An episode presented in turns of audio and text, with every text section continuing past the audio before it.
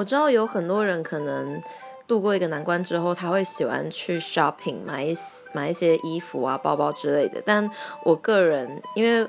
我觉得吃比穿还要重要，那我本身又是个吃货，所以我只要就是有度过一个很大的难关，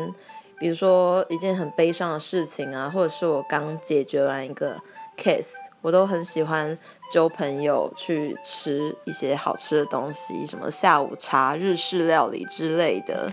对，所以减肥这种事情就是明天再说嘛。